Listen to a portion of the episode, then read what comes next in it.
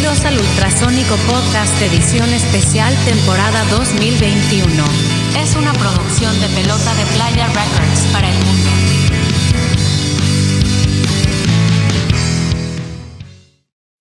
Quiero decir tu nombre, quiero comerte a besos, quiero dormir contigo todas las noches. Bienvenidos al Ultrasónico Podcast. Salud, muchachada. Salud, bienvenidos al podcast. Salud, bienvenidos al podcast, señor. Aquí los saluda nuevamente en, estos, en estas noches cálidas, que, que- cálidas de aquí en Culiacán, Sinaloa. Les saluda Pato de Pato y los Ultrasónicos, aprovechando que no está el, el Barbas, el Barbas del José, y mando cámaras y micrófonos para saludar a Maikul. Finalmente tomaremos eh, las instalaciones del Ultrasónico Podcast. ¿Qué onda, Maikul? Así es, ¿Qué así es. Estamos, sí, claro que sí, Pato. Eh, bienvenidos al podcast en un episodio más del. Ultrasónico Podcast donde platicamos con nuestros amigos que hacen música también. Es el Así episodio 75, como que, como que, como bien dices. Y hoy, hoy estamos de manteles largos para platicar con, con un exponente de, de- de- de Yeah. la música de Culiacán. Y fíjate que nuestro invitado hoy, Pato, eh, tiene su proyecto desde 2014 y radica aquí, aquí en Culiacán. Y, y por ahí, eh, pues está en todas las plataformas digitales, eh, con muy buena exposición, tiene cosas muy interesantes en YouTube, que ahorita nos va a platicar nuestro invitado, Dani Ra de Cueto. Bienvenido, Dani. ¿cómo estamos? Hola, ¿qué onda? ¿Cómo estás, Miguel? Bien, bien. Pues aquí bien agradecido de echar la platicada con amigos, colegas y pues dándole, ¿no? No queda de otra. excelente, excelente. Oye, Dani, pues por ahí leyendo la, la información de sus redes y eso, pues eh, viene por ahí que inicias en, en el 2014 con el proyecto, que pues comentar, eh, yo cuando conocí a Cueto, eh, si mal no recuerdo, fue por alguna nota en el periódico, ya tenían algunas cosas en su YouTube y dije, ah, chingado, qué buena banda, este, qué interesante, qué buen alcance, qué buen desarrollo. Y luego tuve oportunidad de conocerlos ya en vivo en, en el backstage con la Culichi Rock Army. Y pues en aquel entonces los conocí como, como a Cueto, como una banda. Y ahora, banda. ahora es, eres, eres nada más tú, Dani, ¿o cómo estamos ahí? Sí, pues hace cuenta que eh, Cueto inicia en el 2014 y ese disco de canciones eh, sobre ella Lava lo produje con el Beto Prieto, un amigo productor de aquí de Culiacán. Y fue un disco pues de puras colaboraciones, ¿no? Entonces yo al año siguiente presenté el disco eh, y, y lo presenté con, con una banda. Entonces, hablando ahí con el Beto y, como él pues tiene su estudio de grabación, conoce a muchos artistas músicos, eh, me dijo quiénes eh, podían jalar, pues eh, me contactó con Iván, yo ya conocí a José Carlos que tocaba el bajo y me había otra persona anteriormente que tocaba el bajo que se llamaba, eh, que le decían Fonca, Eri, Eri Soberanes, eh, de allá de Mochis.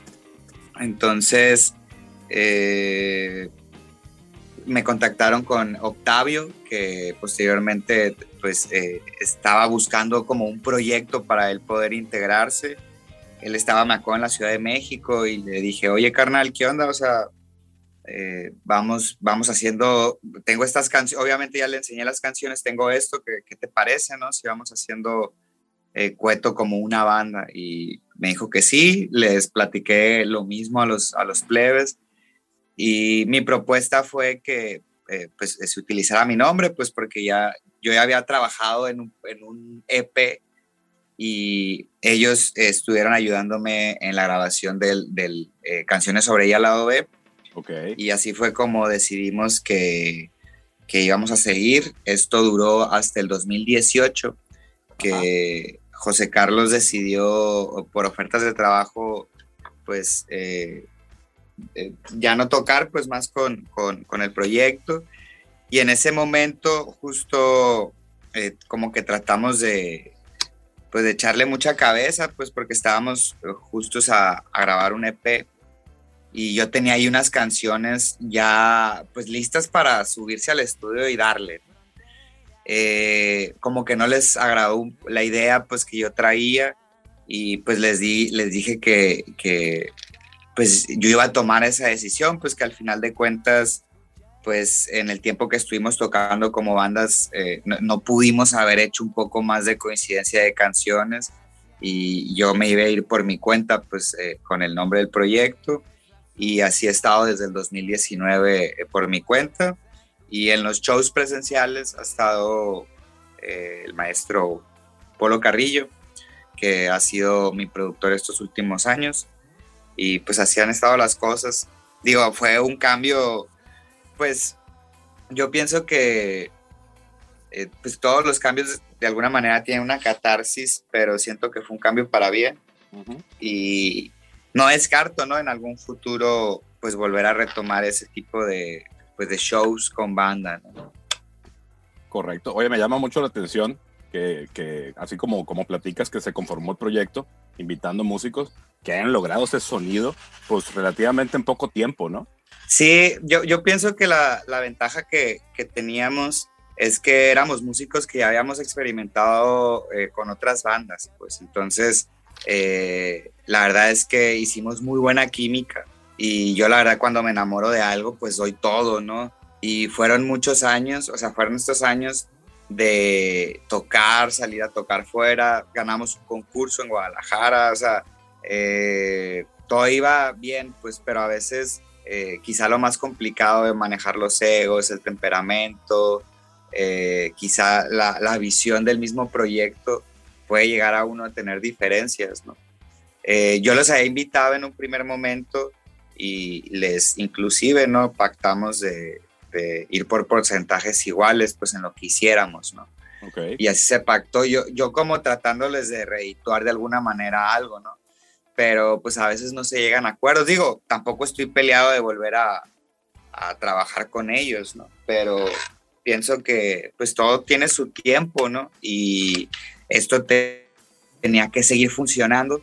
Y fíjate cómo ese, a veces el tiempo de sabio que pues llega una pandemia y pum, congela todo, ¿no? O sea, porque a veces si llegamos a tener diferencias por el, la cuestión de que, oye, no tengo tiempo, tengo estos compromisos y a veces eh, pues tienes todo el tiempo del mundo, ¿no? Y, pero pues ya los tiempos son otros también y, y parte de, de, pues de, de, todo este rollo que traigo, pues también es eh, poder eh, brincar, ¿no? De, de, decir, oye, pues eh, voy a ir a aventarme la suerte a la Ciudad de México, cosa que yo no he hecho. ¿no?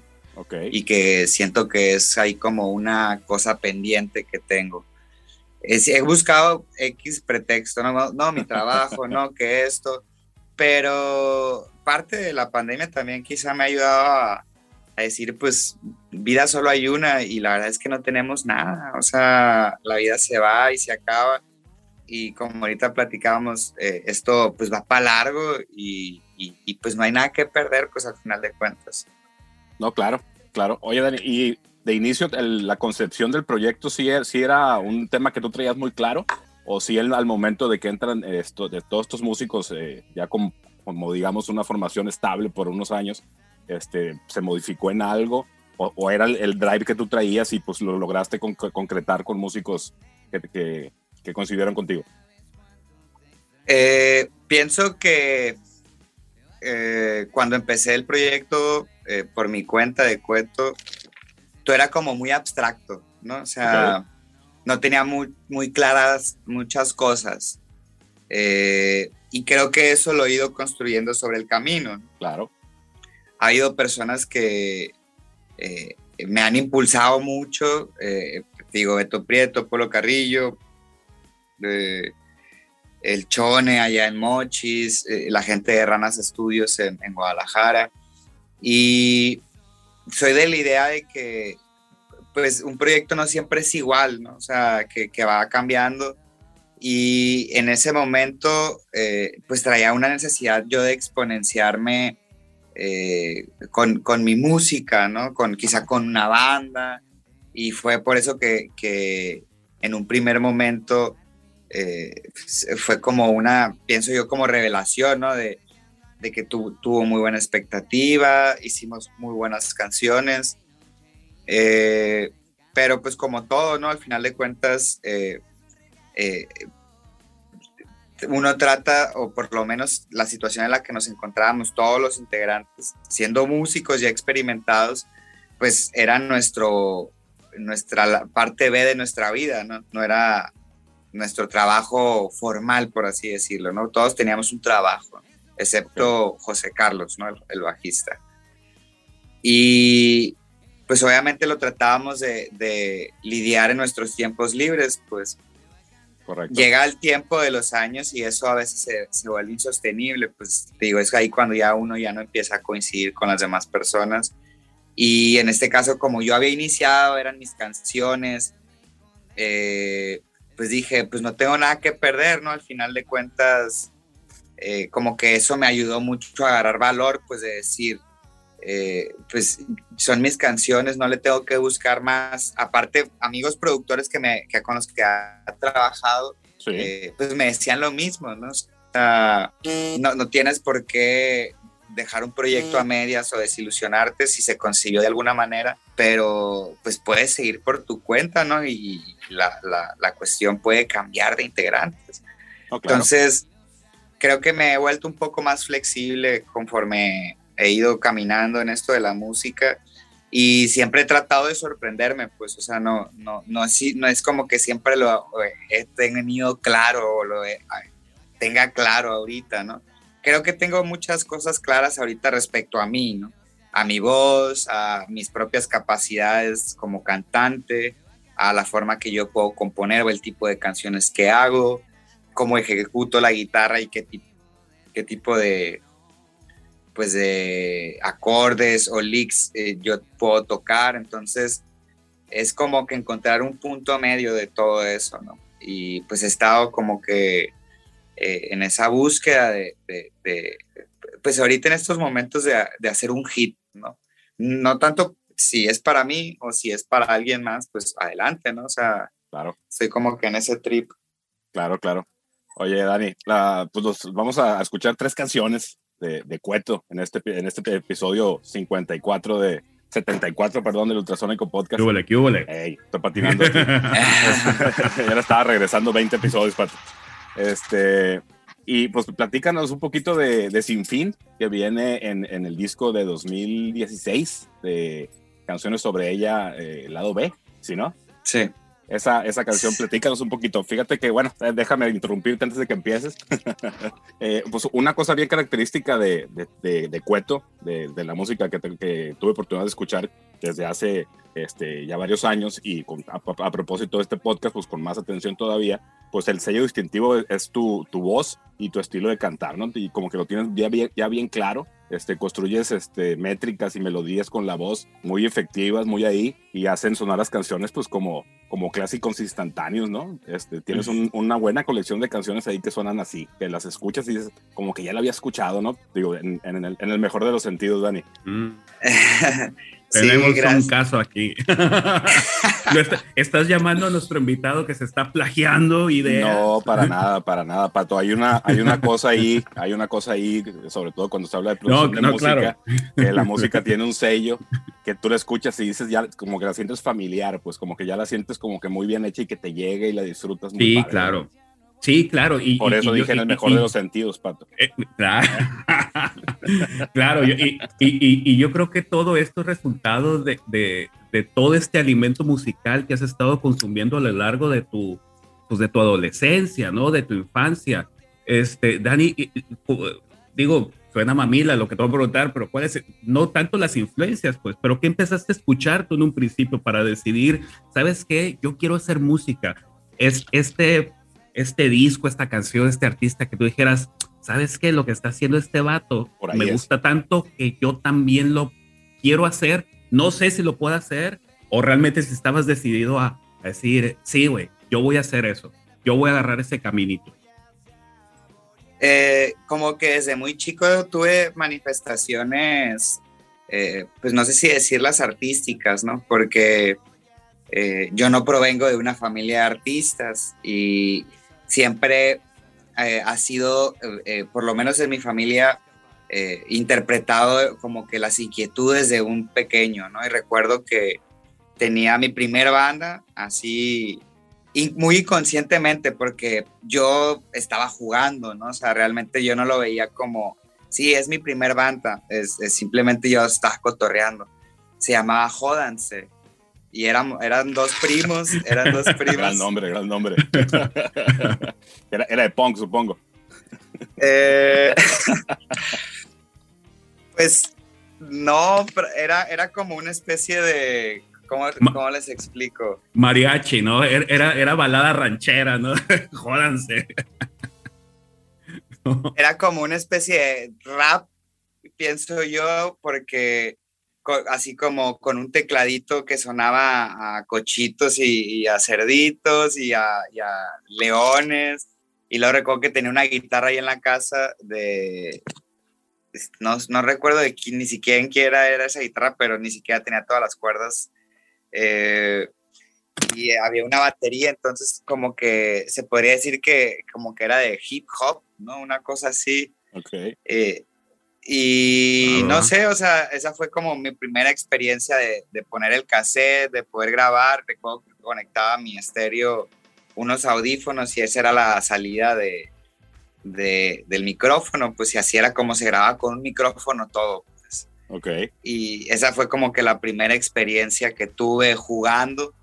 Y ya después, eh, eh, un primo con el que tuve esta banda así de, de ficticia, empezó a tocar la guitarra, entonces dije, ah, pues yo también quiero, me gusta, o sea, aunque pues me gustaba cómo sonaba, el brillo que tenía. Y recuerdo que en aquel momento tenía unos vecinos que era Eric Serrano y, el Piolín Serrano también. Y justo en esos momentos cuando yo me amaneció, recuerdo una guitarra eléctrica, yo escuchaba que estos locos tenían una batería y que tocaban la batería y que tocaban la guitarra. Entonces una vez este güey se saltó a la casa, a mi casa, porque era, pegaba nuestras casas por atrás. Entonces me dice, hey, ¿qué andas haciendo? Y le digo, nada, sí, yo me acuerdo que estaba en el patio tocando. Y me dice, hey, Kyle, yo también tengo una, una guitarra y, mi hermano acaba de comprar una batería, ¿no? Entonces dije, le pedí permiso a mi mamá y le dije, va, va que va. Y me acuerdo que en ese momento como que supe que había conocido algo muy valioso, ¿no? Y, y de ahí para el real, ¿no? O sea, estuve bien loco. Excelente. ¿Y alguna, alguna primera banda de la que te preguntaba el pato que hayas dicho, ah, caray, esto, esto me gusta, por aquí empezamos? Una primera banda, de Morrillo siempre escuchaba mi banda El Mexicano. Eh, siento que sí, tengo... tiene, buen charm. Sí, sí, sí, sí. totalmente. No, no, no. Siento, siento que que como que son familiares, ¿no? Porque mi papá es de Mazatlán, ¿no? Entonces, me acuerdo que mi mamá me decía, no, es que son amigos de tu papá y crecieron en la misma colonia. Y yo tenía dos cassettes de mi banda El Mexicano. Entonces, me gustaban las canciones, las letras. O sea, yo crecí con música popular. O sea, y, como que siempre aparte me gustó escribir o, inventar mis historias, pues así, ¿no? Entonces, ah. ahorita que dices que se, la música se pudiera ser algo, eh, o ya la pudiste haber escuchado, pues eso, efectivamente, eso es lo último que he estado tripeando porque sí, yo no estoy peleado con el mainstream, ni, ni con la música popular, ni con la música de nicho, al contrario eh, me tocó estudiar en la escuela José Limón y, conocer esa parte de la música de, la academia, ¿no? Pero esta otra parte de la música popular y, pues sí, mi banda El Mexicano, los Red Hot Chili Peppers, o sea, esas bandas fueron como que eh, tuve mucha influencia pues de, la música y, y la música popular aquí también, de, o el oye, mi banda mexicano. Y, fíjate, Dani, que, que, ya hemos tenido esta plática nosotros aquí en, en el Ultrasónico Podcast, en, no sé, en, los primeros podcasts, en donde yo platicaba del tema del siming de la música regional y de los bailes con el rock and roll norteamericano, ¿no? Cómo, cómo han jalado un montón de cosas del escenario, ¿no? Estos grandes escenarios, iluminación y toda esa onda, que por más que ellas, ay, pues, pues es música regional, pero es como lo más parecido, pues al Bon Jovi. A la, experiencia. A la, experiencia, de, esos, de esos espectáculos, ¿no? Entonces, no, no, estamos tan alejados. Ahora, hay que recordar que eh, Bon Jovi, el rock and roll, es la música regional de los norteamericanos, pues. ¿sí?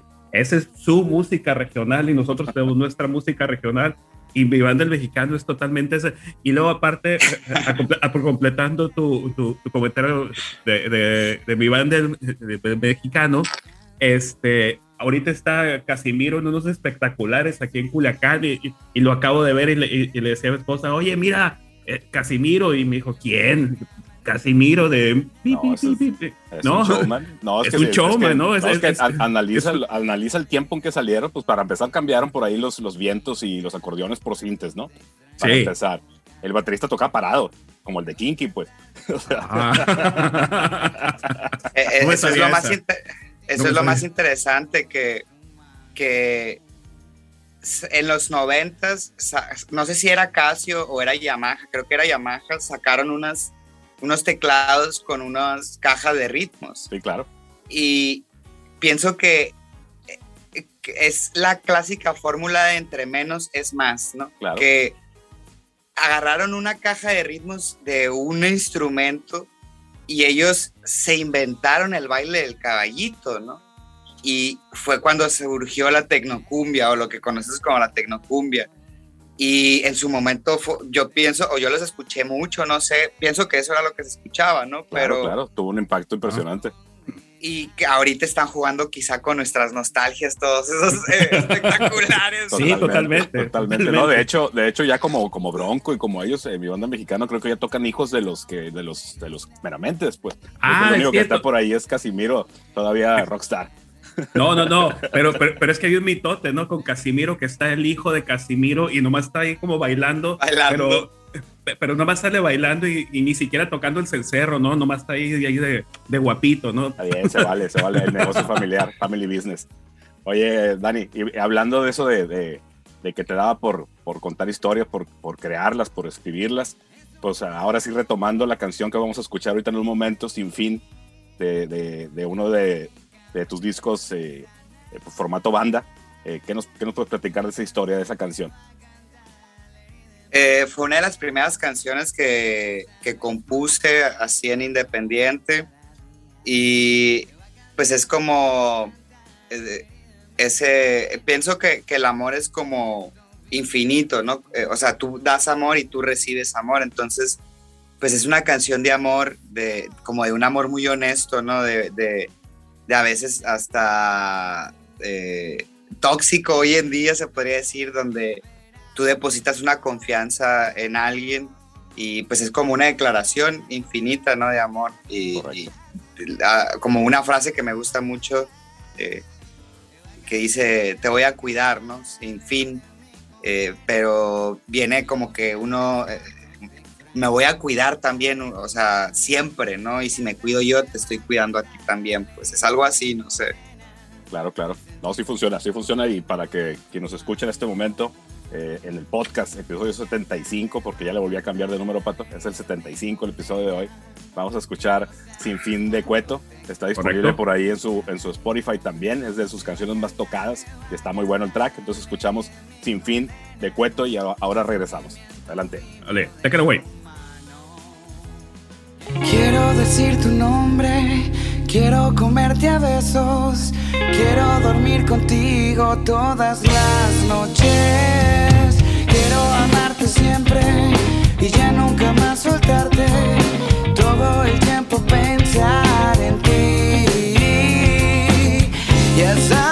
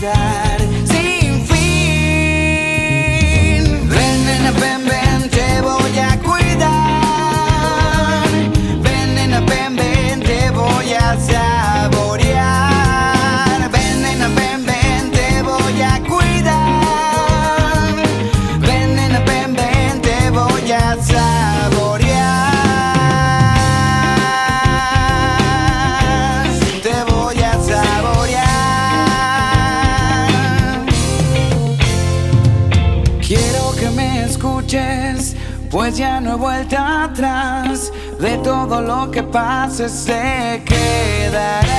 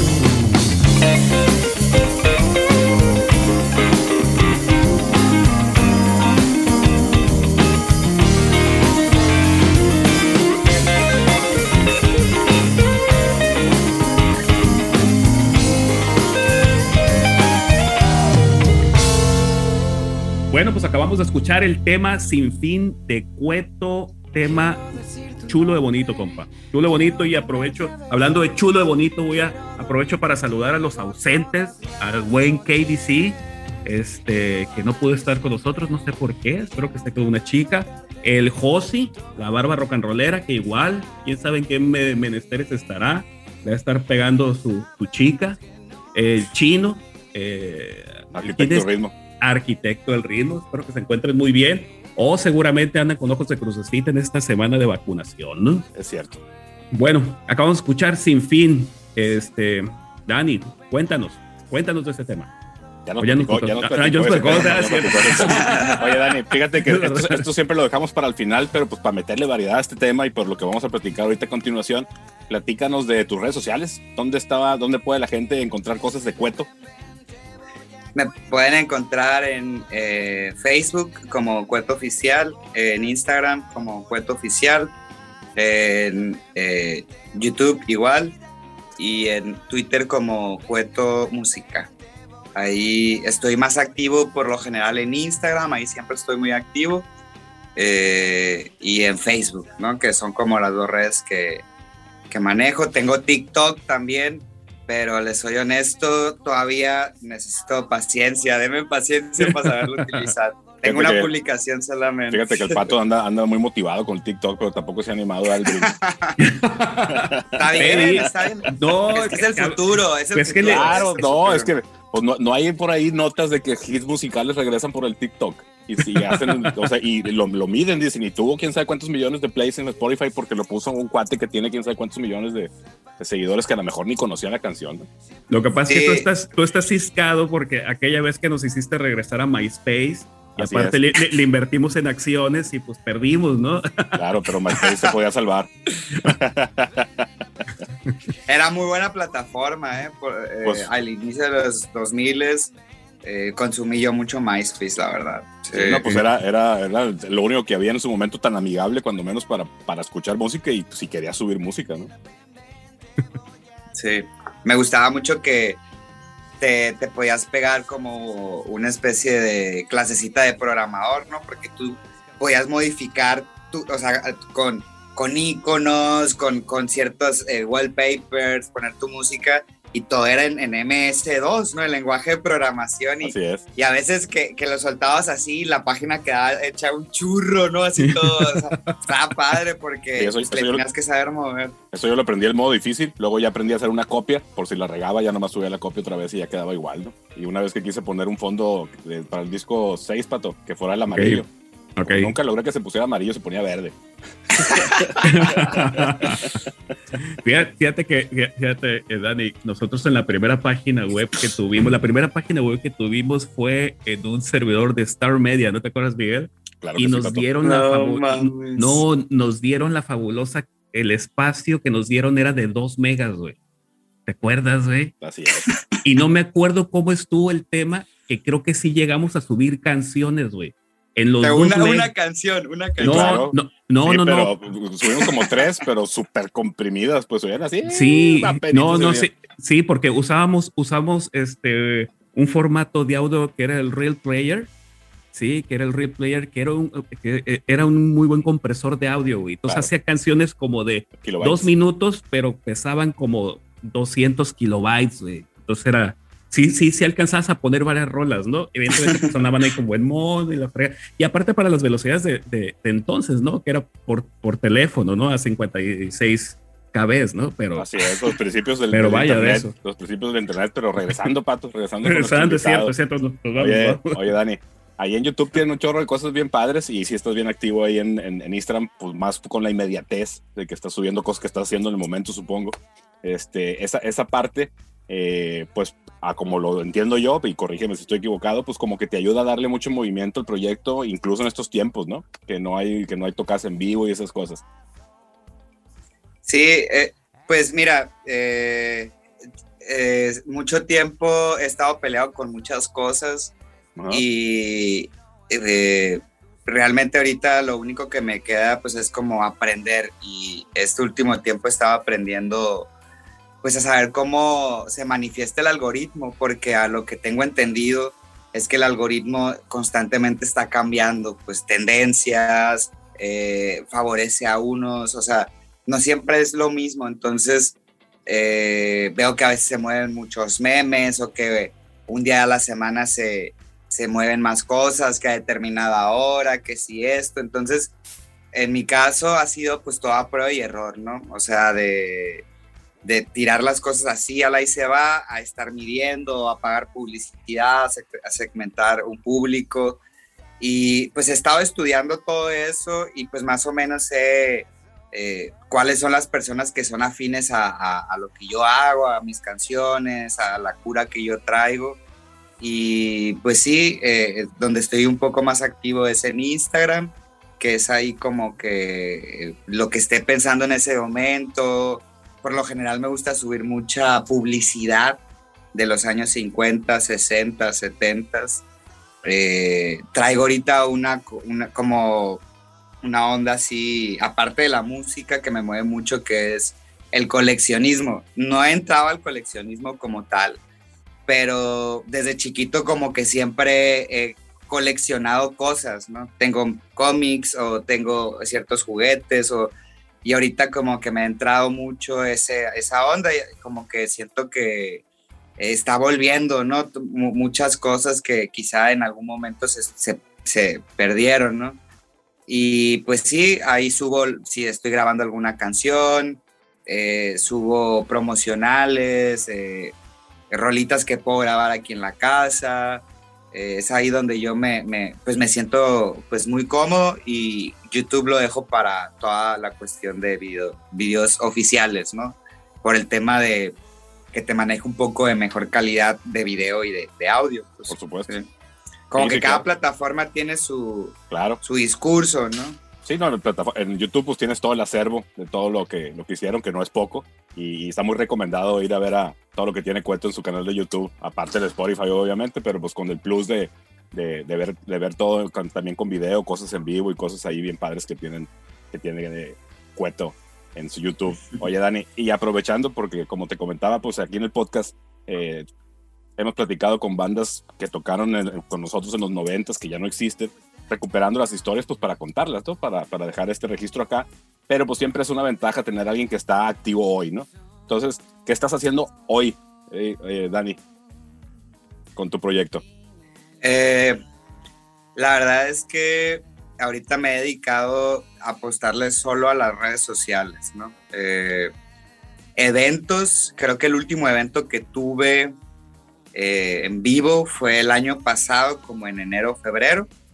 Eh. Creo que, no sé si tocaron ustedes en el Matatena Fest. De eh, hecho, sí, de hecho, sí. Este fue tu último show en vivo. Ese fue el último pandemia. show, fíjate. No sé si eh, tuve un show después, pero ya son, fue la evolución de los shows que fue una transmisión en vivo, ¿no? Correcto. Eh, con Umbral Funk, que nos juntamos otra vez para eh, pues to- tocar los, las canciones que tocábamos con esa banda.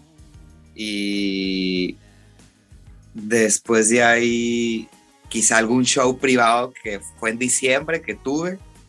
Y ya, o sea, no. Hice un par de eventos en vivo en, en- febrero, eh, otro en abril. eh, pero siento, o sea, sabes, o sea, he tenido este tipo de, de- de shows de formato, pero no sé, no los cuento pues como, como, eh, como algo así, digo, es la realidad de hoy, ¿no? Pero pues es como muy triste, ¿sabes? O sea, sí. Es como una, Y- como una transición, es el momento. Sí, y pues shows a futuro. El único que tengo programado es en el Festival Cañero, que creo que va a ser en noviembre, Ok. eh, allá en Abolato. Y, y pues nada más. Tengo, estoy, como te decía ahorita al inicio, estoy produciendo cuatro canciones. Ajá. Estoy trabajando con, con el maestro Polo, con Chava Gallegos, con Alex Mercado, que ha sido el que me ha grabado los últimos videoclips Ok. y también ahí con un amigo que se llama Andrés Huesca. Entonces, prácticamente a las posibilidades eh, pandémicas he estado como que nada más eh, enfocándome en tratar de sacar lo mayor canciones posibles, ¿no? Ok. Justo ahorita estoy en un dilema porque todavía no lo decido, ¿no? Está, estoy, había estado promocionando desde, desde el 2019 un EP que se llama México Mágico Musical. Entonces eh, saqué eh, Soy Mexicano, que fue el primer sencillo, saqué el segundo sencillo que es Amor en tiempos de la 4T y ahora La Condena.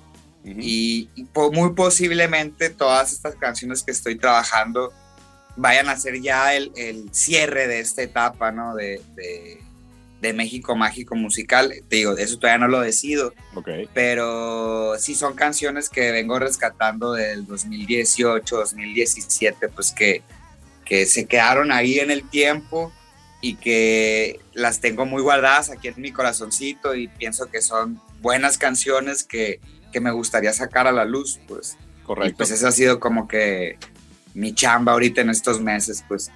Órale. Y, y ese trabajo de México Mágico Musical, eh, eh, ¿es un concepto en sí o simplemente lo bautizaste así y pues le echaste las canciones a, a- al, al trabajo? Eh, al- en un inicio, fíjate, como te platicaba, ha ido cambiando. En un inicio, eh, mi tema iba a inclinarse totalmente a una, mm, como muy, muy cuestión de, de que lo que en aquel momento estaba leyendo, que era el libro del Pueblo del Sol de Alfonso Caso, y como que traía esta onda de, de la cultura mexica y así. Ajá. Entonces, como que me inspiré, eran canciones que, que ya había compuesto, pero que las estuve afinando sobre el proceso. Y ahorita pienso que eh, de, hay, están estas otras canciones que no tienen la temática en sí Ok. y quizá estoy dejando afuera a una o dos canciones que traen eh, esta temática como muy mexicana, por así decirlo pero pues estoy todavía en ese proceso, pues porque no, ni siquiera fue como que pensé cuántas canciones iba a tener el EP, o sea, ha ido saliendo sobre la marcha, pues. Y más que nada, como que este, he estado sintiendo la necesidad de, de cierta manera, cerrar un ciclo y cerrar con estas canciones, pues eh, eh, eso yo, yo me lo invento y yo lo decido, pues al No, final claro, de pero- cuentas, pero, pero está padre. ¿no? Sí, es una forma como de organizar las ideas y siempre hablando de música y de proyectos musicales, pues ya que las pones en un disco, pero pues ya que lo cierras, digamos, ese ciclo, pues pasas a lo que sigue. Pero en tu caso que lo tienes ahí todavía en stand-by, pues todavía lo puedes este, llenar de más cosas, ¿no? Sí, igual, eh, claro que me identifico con eso, pero ahorita estoy sintiendo que yo ya no me estoy en- identificando tanto con eso, pues, ¿no? Entonces, sí, de alguna manera sí quiero cerrar, ¿no? Esa, esa idea y poder conceptualizar eh, ya sin, sin una atadura, ¿no? Como muy artística mía, ¿no? De, de- de Claro. muy del ego, de, de decir hasta cuándo sí, hasta cuándo no. Eh, pues eh, siento que ya es como que ese momento para poder dar una pauta a algo nuevo que se viene, ¿no? Sí, claro, hay que, hay que cerrar el cajón de, de un proyecto para, abrirlos, para abrir el otro, ¿no? Oye, Dani, ¿y cómo ha sido eh, tu experiencia de trabajar con, con productores como nos platicabas de, de Polo y de Chava Gallegos? ¿Qué, cómo, ¿Cómo fluye ahí con ellos? Llega- obviamente llegas tú con tus ideas, ¿qué sucede ahí? Eh, pues fíjate, con. Yo, yo a, a los, a los dos maestros los conozco desde que pues yo tendría unos 12 años, o sea, desde muy chicos, y ellos. Ya estaban grandes, ¿no? O sea, ya. Y ya todavía están grandes. o sea, ya estaban hechos y derechos, sentía yo, ¿no? Como que está, ya habían consolidado ciertos proyectos, ya habían estado en ciertos proyectos y que incluso yo en ese momento desconocía, ¿no? Porque yo sobre la marcha he ido conociendo su misma trayectoria, ¿no? Entonces, los, los- siempre los vi como, como a los papás, ¿no? Así de, eh, siempre he tenido una relación de cordialidad. Eh, no sé si porque mi mamá, por ejemplo, me, me, me dijo mucho el, el asunto de eh, tienes que respetar a tus maestros, ¿no? Y, y sea esa mi, mi como mi, mi dinámica de vida de, de, de- de aprenderles, pues. Y me ha funcionado, pues, porque eh, yo recuerdo que, el- por ejemplo, el Chava Gallegos Ajá. de- fue el- la primera persona que, que, que- que nos grabó, o sea, que yo tengo así recuerdos de que grabé con alguien Ajá. sería como a mis 14, 15 años. Y recuerdo que tocamos en, al- en algún AMLO Fest, no sé si recuerden que se hacían esos eventos como en el 2005, una cosa así de- del desafuero, aquí en Ah, Culiacán. órale. Ajá. Creo que fue el tiempo del desafuero del, de López Obrador, una cosa así Ajá. y tocamos ahí, nos escuchó el Chava, nos regaló una grabación así de todos juntos y grabamos la voz por separado.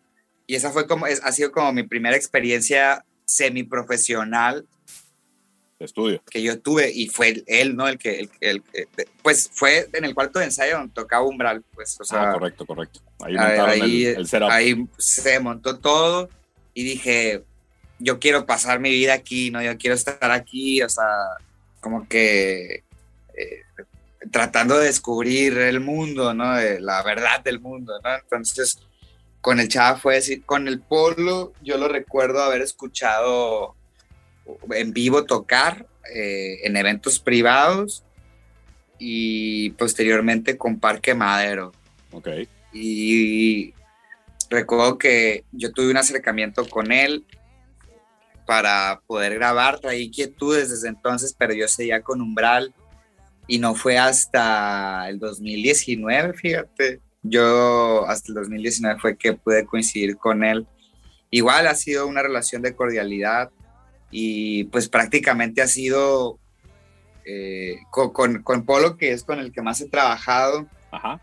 de me gusta mucho porque como que confía mucho en, lo que hago, o sea, eh, le digo, oye, es que traigo esta idea y no sé si esté bien o si te guste, y yo a veces como que digo, no, pues es una idea simple, y dice, no, no, está padre, y, y él por lo general me graba, o sea, así con su celular o, o le mando una nota de voz, y ahí es cuando empezamos a trabajar, él que me puede decir, oye, eh, creo que a la rola le hace falta un precoro, le hace falta un solo, o tiene que sonar de esta manera, o oye, eh, creo que tienes que cambiar esta frase. Y lo he, lo he hecho a, como me ha dicho y creo que ha funcionado muy bien. Pues eh, me ha gustado mucho la, como que esa libertad pues de, de confiar y, y, y, pues yo en ese interno de, de que estamos preproduciendo, produciendo la canción, yo trato de estarle como que mandando la música que escucho, cómo me gustaría que sonara esto, qué me gustaría hacer y pues creo que lo hemos logrado muy bien. Ok, ok, entonces sí, sí ha sido un trabajo de producción en forma, pues, o sea, sí, sí, se meten de lleno los temas, incluso la estructura, los sonidos, a, a pulirlas, ¿no? Sí, es, es como eh, mucho, por ejemplo, ahorita estoy trabajando una canción con él, tengo varios meses ya trabajando esta canción. Órale. Yo no he escuchado nada de la canción, pero me ha estado haciendo feedbacks de, oye, ah, hazle esto, mueve esto, o sea, entonces he estado como que tratando de encontrar, ya le mandé como mi último feedback y estoy en ese inter donde él eh, me va a mostrar algo y supongo que de ahí pues partimos a otro paso, pues o sea, yo todavía no sé eh, qué beat eh, va a utilizar, pero yo ya le dije que como quería que sonara, qué influencias y, y, creo que la gran ventaja es que pues eh, como que escuchamos la misma música, pues o, o, en ese camino hemos encontrado muchas coincidencias de artistas que le gustan a él y que a mí me súper encantan también, o que le pregunto, oye, ¿conoces esto? Sí, ¿te gusta, Simón? Y yo de que no mames, o sea, y, y, creo que eso ha sido como que,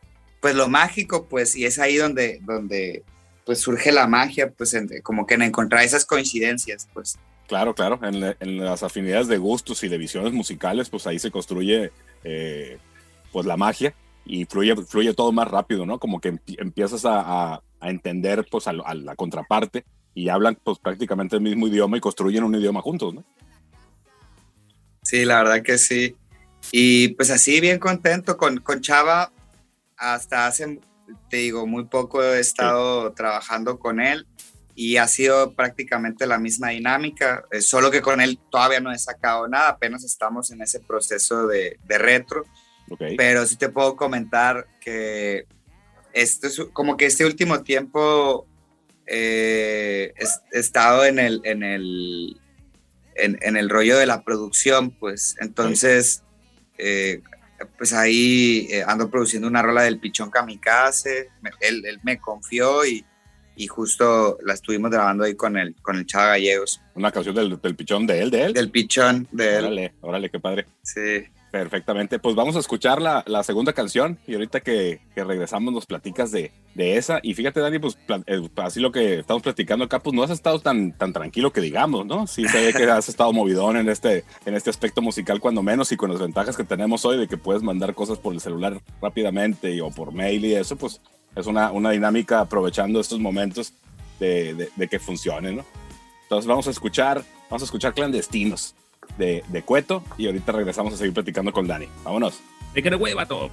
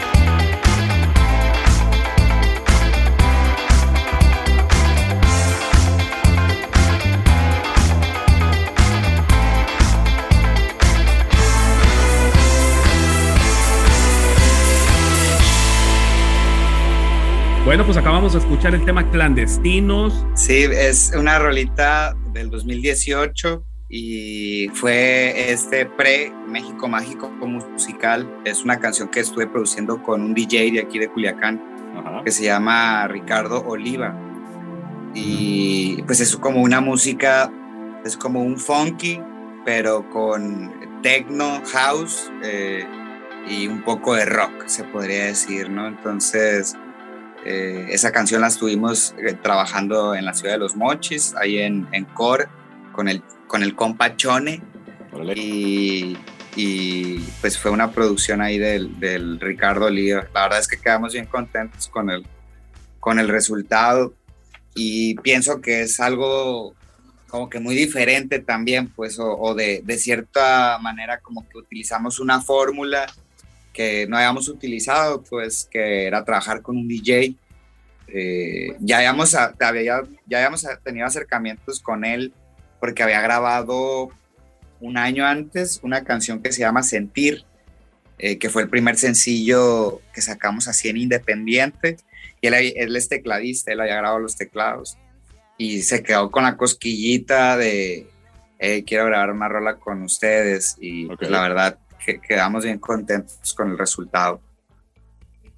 Fíjate que, que ahorita que lo platicas, pues esa, esa libertad que, que, que te puedes permitir de abordar otros sonidos, otros estilos, otras estructuras, siempre le da mucha frescura a un proyecto, ¿no? Más que encasillarte a, a un solo sonido, un solo estilo, siempre tener esa, esa, flexibilidad y ampliar los horizontes, siempre es bien interesante de escuchar en, en, bandas que, pues, que ya te gustan y que vienen y te muestran algo nuevo eh, y, y, diferente, pues no nada más una nueva canción, ¿no? Por ese lado, por ese lado funciona bien. Y, y ahorita que platicamos eh, fuera del aire de, de buscar uh -huh. el hit, pues ese es un hit, Dani. ¿Cómo ves? ¿Cómo te funcionó esa canción? Pues muy bien. Eh, creo que eh, ahorita el, como que el futuro y el presente es de, la, de los creativos, ¿no? Ajá. Y definitivamente ahorita que hablaban del rap y del rock, a finales de los 90 se hizo este, este mix de rock con rap y, y pienso que eh, siempre en algún momento como que pasa de moda y cada vez la moda es más efímera y más rápida y está uno buscando como que esas eh, colaboraciones que quizá a veces no se, se imaginan, pues, por qué eh, hacer una canción con un DJ, ¿no? Pero pues eh, creo que el primer punto de encuentro fue que teníamos una buena relación de amistad, eh, a él le gustaba lo que hacíamos, a mí me gusta y eh, la banda en ese momento le gustaba, nos gustaba lo que hacía él y encontramos ese punto de coincidencia y tratamos de lanzarnos al ruedo, ¿no? Él nos dijo, hey, tengo esta se se secuencia de acordes, este, esta tonada, eh, a ver, ahí está, hagan la tarea, ¿no? Y estuvimos trabajándola pues varios meses, la fuimos y la grabamos, él la mezcló y la mandamos a masterizar, creo que eh, con un amigo de él, que, es el que le masteriza su música de DJ, y pues era esa la intención, pues sonar un poco con un, un ponchis, ponchis, no tan rockero, sino más eh, como música de baile, pues porque parte de la intención de él era en sus conciertos de DJ poder soltar eh, una línea de la rola, un track, ¿no? Entonces... Remixearla ahí. Eh, este, está, está chingón, ¿no? O sea, claro. me encanta, me encantó la idea en ese momento y, y pues también bien contentos pues de, de, la aceptación de la gente. De hecho, hasta la fecha mucha gente dice que es su canción favorita y, y pues como en todo, ¿no? Te, que, que te encasillan en algo y, y, y, a veces cuando saco un sencillo así me dicen, no, es que tienes que sacar algo como clandestinos, men, eh, tienes que hacer algo así. Y pues qué, qué, qué chido, habla de, de, que en ese momento pues eh, se tomaron las decisiones correctas y dejamos plasmada esa fotografía del tiempo, ¿no? Y a mí me encanta esa rola. No, claro, y fíjate, ahí, ahí, te juega en contra lo que te decía, de, de, la apertura que puedes tener, ahí te juega en contra porque luego la gente quiere que ya nada más hagas eso, ¿no? Saca otra igual que esa porque es lo que más me gusta, ¿no? Por ese lado. Oye, estaba viendo aquí en el Spotify, ¿no le pusieron eh, el featuring? Póngale eso, eso funciona mucho, jala mucho, es tendencia ahorita. Sí, sí lo platicamos en ese momento. Eh, de hecho, eh, registramos la rola en el Indautor, o sea, hicimos todos los trámites con... Y este güey eh, no quería aparecer, en, o sea, no, no, quiso, o sea, nada más aparece como que en los, en los agradecimientos de Cueto y, y Oliva, ¿no? Ok. Eh, pero sí no nos pidió, lo único que nos dijo es en YouTube pónganle prod Roliva nada más, ¿no? ok. Porque sí se comentó, pero sí, sí. Ah, quiso jugar más en el Sí. rol de productor, pues más que, más que un featuring, porque eso mueve mucho ahorita, digo, si lo vemos desde el lado de la mercadotecnia, pues juntar dos, dos figuras que tienen su fama por separado, pues la juntas y creas una, una cosa ahí, Sí. cuando menos de con esa canción, pues para, con efectos de mercadotecnia, y si el resultado musical es bueno, pues qué mejor, ¿no? Sí. Oye, Dani, y pues ahorita ya platicamos mucho de, de, de dónde estás hoy, pues qué viene. Vamos a platicar del futuro. Digo, sabemos que no, que no está en nuestras manos todavía. Eh, platicamos previamente al inicio del podcast de cómo estos tiempos pues todavía son inciertos, no sabemos cómo va a regresar. En algún momento se habló de la nueva normalidad, un término que pues parece que ya también se olvidó, ya no se maneja así.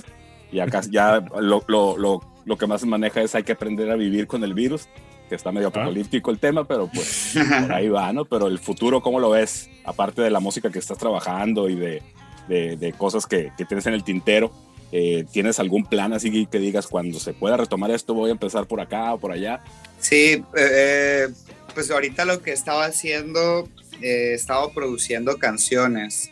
Sen- eh, como les platicaba, sentía que la pandemia a mí me quitó la pluma, ¿no? Ok. me quitó la pluma y yo pienso que eh, me puso el camino de, hey, ayuda a producir a la gente. ¿no? Entonces, eh, estoy trabajando con varias personas y justo ayer, de hecho, eh, una de las canciones que voy a promocionar, digo, no sé de fechas porque todo está así como que en cascarón y, y a veces puedo tener un, un timeline de, de decir ya hasta aquí, pero pues quizá no se cumpla, ¿no? Por, porque a veces el juntarse con alguien es, es más difícil, ¿no? Y en tiempo pandémico Claro, claro. pero platicaba con, con Jera Moreno y con Andrés Huesca, que es, es uno de los productores con los que estoy chambeando. Y Jera Moreno es un amigo cantautor que me gusta mucho la onda que trae. Y recuerdo que me invitó a cantar en su, la presentación de su disco. Entonces tenemos muy buena química y relación Ajá. y eh, le- me dijo eh, hace varios meses, años, de que quería, porque esa canción la, tocó, la tocaba en mis últimos shows en vivos en acústico, ¿no? Entonces hay que hacer el- el- la colaboración, hay que hacer la colaboración. Yo no había querido hacer colaboraciones porque para mí canciones sobre ella, lado A y lado B, fueron puras colaboraciones, pues entonces yo prácticamente del 2016, 2014, 15 y 16 Ajá. eh, fueron años de puras colaboraciones y quise ya no hacer colaboraciones y hacer el proyecto de la banda. O sea, yo me casé con unos músicos, pues. Claro, claro. Y ahorita estoy volviendo a retomar eh, justamente lo que comentas, pues que el, el, el feed es, es lo de hoy, pues, ¿no? Entre más, más colaboraciones en una misma rola, mejor, ¿no? Así es, así es. Eh, me encanta esa idea también.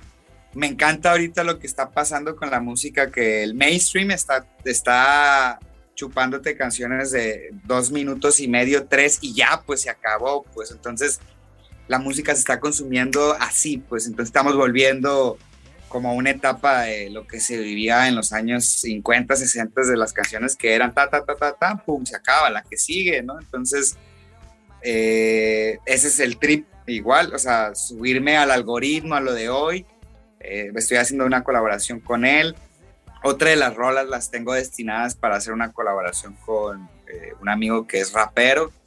Eh, también esa ya la tengo como que apartada. Ok. Y por lo pronto esas serían como que las dos colaboraciones que, que así que ya tengo que sacar, pues por lo menos antes de que termine este año. Sale. Ok. Entonces el, el plan ahorita es producir. Producir. ¿Y, y, en- y cómo, cómo te ves en ese rol de productor con, con estas eh, personas que vas a colaborar? Eh, pa- eh, ¿Tras bambalinas, tras los controles o participando como Dani Cueto ahí en, en los temas con ellos? Mm, como que he, he tenido claro que, que me gustaría, ¿no? Ajá. El rol de productor detrás de bambalinas, definitivamente, sin un foco, ¿no? Ok. Y en lo mío como cueto, pues siendo el showman, ¿no? Ahí sí, Correcto. sacando mis rolas y todo, pero eh, no me gustaría figurar eh, en la vida o en la carrera artística de la gente más que en el estudio, pues en, en la preproducción, eh, haciendo la tarea, pues, ¿no? Haciéndole ayudar a hacer la tarea al artista y así es como me visualizo, pues. Igual también pienso que, eh, digo, eh, esto lo pienso ahorita, puedo cambiar, ¿no? Pero eh, que me gustaría gastarme unos años más arriba del escenario, tocando y así, si, si Dios me lo permite, Eh, pero en algún momento también como jubilarme y por eso ahorita desde entonces estoy haciendo este background de productor para que el día de mañana, si yo ya no estoy activo o si nada más saco pura música, nada más, eh, tener este background de, de saber que hay otros artistas con los cuales yo estoy chambeando y, y pues me va a generar ganancias, pues regalías o algún porcentaje. Te, te comento todo esto porque parte de estos últimos meses fue una chamba que tuve de, de- que me propuse gracias a una plática que tuve con el pichón de, de- de ser parte de la sociedad de autores y compositores. Entonces ya soy miembro de la sociedad de autores y compositores Y quiero seguir esa línea, ¿no? O sea, estoy tratando de reunir, como buen abogado, reunir todas las formalidades y, poder ponerme también a hacer la tarea con el artista y hacerla yo mismo y, poder exponerla por mi cuenta o detrás de bambalinas con, con alguien más. Pero ese background, pues yo lo, yo lo voy forjando con los artistas con los que voy, pues teniendo confianza o química, ¿no? Que eso es lo más importante, pues para que pueda salir algo que, que pueda ser un chingazo, pues, ¿no? O sea, si no hay química, si no hay algo, eh, quizás se, se, se, se apague el fuego, pues la llama, ¿no? Claro, claro. Fíjate que ahora con, con, pues, con ahorita que tocaste estos nuevos tiempos de que la música se consume muy rápido y los artistas, pues que todos traen en la cabeza, quieras o no, pues por la exposición que tienen, este, pues están sacando hits cada 15 días, ¿no? Por exagerando un poco para, para apoyar el argumento. Y uno piensa, pues, ¿cómo le hacen para generar todo esto? Pues obviamente porque tienen un equipo de producción detrás y las canciones que tú escuchas que son nuevas, quizá el productor las tenía desde hace años, ¿no? Y entonces les da salida con este proyecto y en lo que tú platicas, pues tiene todo el sentido, ¿no? De ir construyendo como este, este fundamento eh, de producción, pero al, completamente al lado de tu proyecto como cueto, ¿no? Así lo entiendo. Sí, pues eh, me- te digo, me gusta la vida de, de abogado, pero me gusta más la vida de músico y en ese, en ese, eh, en ese ideal, pues eh, siento que mi, mi proyecto quizá no me pueda dar para eh, tener como que una vida holgada, ¿sabes? Pero he estado tratando de darme la tarea de, de- de hacer este trabajo ahora como de, de productor, por así decirlo, aunque todavía no sale ninguna canción de alguien que yo haya hecho, ¿no? O sea, porque me- mi siena ha sido cueto, pero estos últimos meses ha sido un trabajo de detrás de bambalinas con esta gente que, que estamos haciendo canciones y claro que esa es mi apuesta, ¿no? O sea, de, de- me, me inspiraba mucho el pichón diciéndome que me, me decía, oye, yo tengo un compa que se llama Aldo Muñoz y la chingada, y se, él escribió una rola y de eso es lo que le hago para comer. Órale. Yo ese, ese, ese trip dije, claro que puede ser cierto, ¿no? O sea, que hay gente que puede pegar un golpe y, y, y- y- de eso puede vivir. Y dije, órale, entonces yo nada más me estaba enfocando en hacer lo mío, pero pues ¿por qué tampoco no, no hago algo más, ¿no? ¿Por qué no hago ese servicio que a mí me toca como músico? Y sobre todo de que pues me doy cuenta que viene una generación atrás que pues ya nos está pisando los talones y que si yo quiero estar en esto, tengo que ser como muy moldeable a los nuevos tiempos, pues como que uno tiene que ser una especie de molde, pues de, la música de lo que viene y trato de, pues de no, de no juzgarlo, sino de tomarlo como, me- como venga, ¿no? No, claro, y, y siempre es una oportunidad, sobre todo pues con la tabla, con la tabla que quieres haciendo música y eso es con los años y con hacer la música, este te, te va a dar pues un, un- una interesante caja de herramientas ahí para cuando colabores con alguien tú tener que aportar independientemente del, del estilo que sea, ¿no? Que tengas tú esa, esa, esa visión amplia de la música para poder generar cosas con, con, con- con colaboraciones con un, con un artista que no sea tu proyecto personal y que te dé oportunidad por ahí de, de lograr eh, hits, que por ahí entiendo que, que te interesa bastante, ¿no? Sí, es justo eso que tengo ya pues ocho años con Cueto y prácticamente el proyecto eh, ha sido, han sido puras colaboraciones, pues entonces Claro. eso a mí me ha ayudado mucho en ver cómo la gente trabaja en, en muchos estudios con muchos productores y eso en lo personal me ha ayudado también al yo eh, como que tener un criterio de qué sí, qué no, pues porque Claro, claro. todo es en base al, al conocimiento empírico, ¿no? De observar, de ver, de escuchar, de hacer la retro eh, y ha sido muy interesante, pues digo, no había dado ese brinco porque nadie me había confiado algo, pues, pero se acerca el pichón, ¿no? Y, y viene a la casa y platicamos y me dice, traigo esto y digo, órale, o sea, se pueden hacer cosas, pues, o sea, nada más necesitas a veces como que un espaldarazo de alguien que te diga, oye, vas por buen camino, hazlo, ¿no? Una y chispa. aventarte, ¿no? Hacer No, ese es- salto de fe. No, esa, esa chispa inesperada y pues muchas de historias de productores famosos pues empiezan trabajando con sus amigos, ¿no?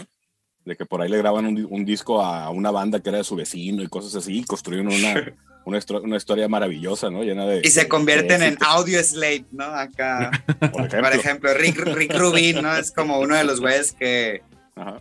que sé que es productor y, y- y he vivido influenciado así bajo su, su yugo de cancionista, ¿no? De creador de hits.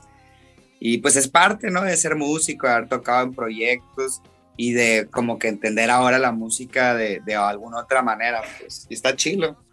No, por Sí. supuesto, por supuesto. Y sí, como, como bien dices, construir esta parte de la producción pues te va a dar oportunidad de, de- en vez de andar de- de- este, desvelado de shows en la noche, pues trabajas en el estudio en horas de oficina y, creas un hit por ahí que se lo van a llevar a, a- a sonar por todo, el, por todo el mundo, ¿no? Por ese lado. Pato, Sí, la vida del artista es, es eh, muy desgastante y, y te chupa, ¿no? Hablábamos del tiempo, pero te absorbe mucho, pues ese es el asunto.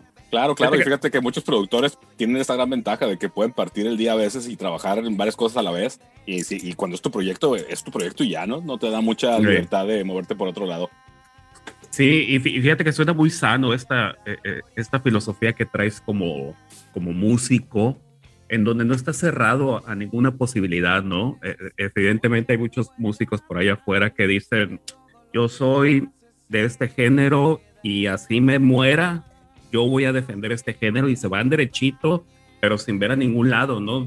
A- a Que también es bueno, que, por ¿no? ejemplo, ¿qué tal Y es que- válido, es muy No, válido, de es- hecho, es- es, es- muy es muy válido.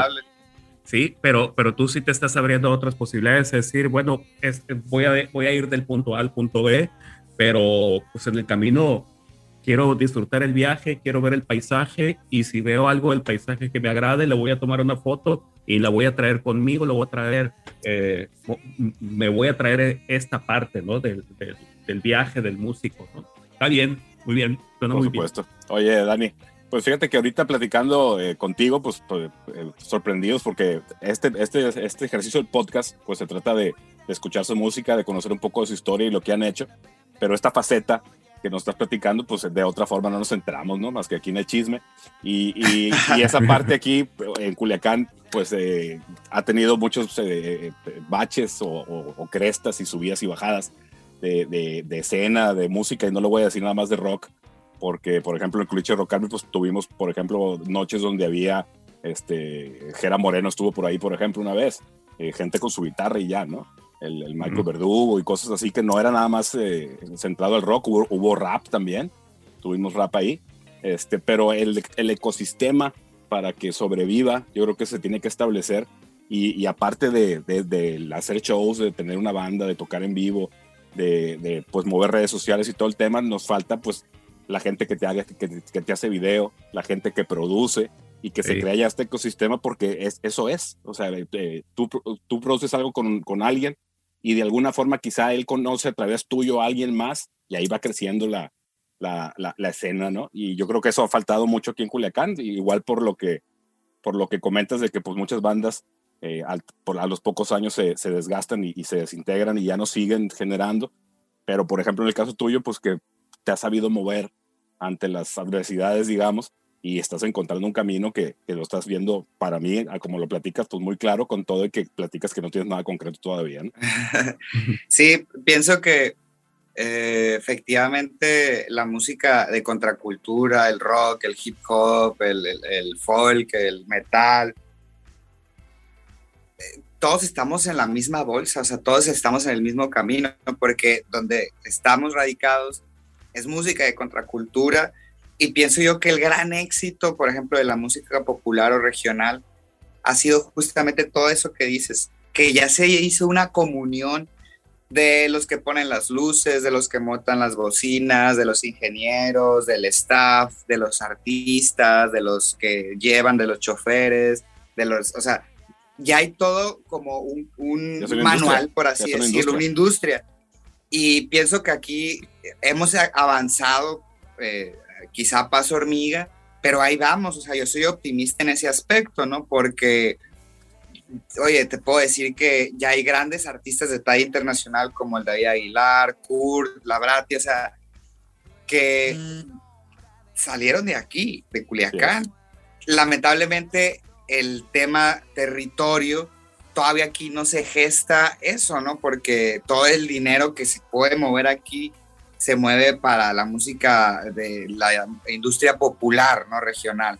Okay. Pero creo que no es imposible y más todavía con este tema de las redes sociales, de que pues no hay fronteras, pues vives en el tiempo digital y ya donde quieras que estés puedes generar esa avanzada, que ya esa avanzada quizá ya no tiene lugar de origen, ¿no? Sino es más bien, son como movimientos, ¿no? Eh, eh, que se gestan en redes, no tanto ya como antes la avanzada regia o que en los noventas en Guadalajara estaba el rock. Eh, eh, claro, existen los monopolios todavía en las grandes ciudades como el Distrito Federal, Guadalajara. Por eso yo hablaba quizá tras bambalinas de que era uno de mis sueños poder ir allá porque pues allá están todos los foros, todas las conectes y la música es como la política, ¿no? Tienes que tener padrinos, tienes que conocer a la gente, porque está muy segmentado, pues, y a veces llegar a la cúpula, eh, llegar a, a, donde, donde se marcan las pautas de qué sí, de qué los... Porque al final de cuentas los grandes artistas, los que ya están consolidados, los que tienen una carrera, los que tienen un bagaje, bagaje son quizá los que van marcando pautas en la industria musical. Entonces el chiste es llegar allá, ¿no? Sí, claro. por lo menos para mí, ¿no? Pero está también la otra historia de casarte con eso y de hacerlo hasta que mueras y creo que puede funcionar también, ¿no? O sea, eh, a veces eh, uno, pues como que en mi caso, ¿no? Yo sueño de manera romántica de que en vida me pueda llegar a tocar eh, el éxito y la fama, pero hablamos de que antes los grandes compositores y artistas y genios musicales, pues ya han muerto y, su música vivía, ¿no? Entonces, eh, creo que tiene que ver mucho cómo vivimos y pensamos la vida ahora, ¿no? Que todo al instante, ¿no? Que todo queremos hacer instantáneamente y es por eso que quizá pensamos como que, consolidarnos ahora en vida, ¿no? poder vivir eso, pero pues no siempre ha sido así, ¿no? O sea, la historia de la música nos puede, nos puede dar miles de historias más que a veces podemos desconocer, pues, ¿no? Entonces, Totalmente. pues trato de no cerrarme a algo, simplemente me mantengo receptivo y pues sigo lo que creo que es lo que me toca hacer, ¿no? Claro, claro. No, eso está excelente y como, como ahorita platicamos, por ejemplo, de que el Instagram es para hacer cosas del momento, pues ahí está el YouTube, que, que no lo dudes, que en, que en 10 años alguien va a encontrar un video de ustedes y se va a hacer súper fan y se lo va a platicar a su amigo y, y, todo el mundo va a estar escuchando a Cueto, pues en 10 años, pues por decir algo, pues, pero es una de las ventajas de dejar esta huella, ¿no? ¿Eh? Sí. Bueno, Dani, sí, sí, eh, fíjate que pues siempre todo lo bueno tiene un final y aquí, pues aunque estamos bien entretenidos platicando, este, pues aquí le vamos a, a, dar, a dar punto final al podcast. Algo que gustes agregar, algo que quieras recomendar, algo que quieras invitar a la gente que escuche de, de tu trabajo, lo que quieras. Eh, este es el momento, Dani. Sí, pues les agradecería mucho que me siguieran en Spotify, en redes sociales como Cueto Oficial. Eh, ahí pues pueden encontrar todo el catálogo de canciones. Eh, estoy muy activo en Instagram eh, y pues ahí pueden encontrar toda mi información. Y pues sería todo. Muchas gracias, chavalones. No, al no, gracias a ti. Al contrario, gracias, gracias por estar aquí. Ahora sí, Pato, ¿quién se va a aventar el cierre? porque no está el Josie? Volado. No, este, no, pues que se lo viente el Dani. Mira, es, es que sea su condena Claro. Que Claro, es fue que, es que tradicionalmente el podcast lo cierra Yossi, ya tiene hecha la cortinilla de salida, pero hoy, hoy por algún motivo no nos pudo acompañar, pero pues vamos a salir con, con la condena y pues qué mejor que, sea, que seas tú mismo el que mande la canción y le dé final al episodio del podcast de hoy. Dani, adelante. Gracias. Pues La Condena es el último sencillo que acabo de sacar. eh, es parte de este EP del México Mágico Musical. Y pues prácticamente es eh, como que eh, la canción dice, venimos a disfrutar, a vivirlo de lo mejor. Y al final de cuentas, desde que nacemos, estamos condenados a algo. O sea, tenemos que cumplir una sentencia de algo. Entonces, cada quien tiene su propia sentencia y su propia condena, ¿no? Entonces, eh, pues eh, eso sería la, la condena para todos ustedes. Vamos al tema entonces. Yeah,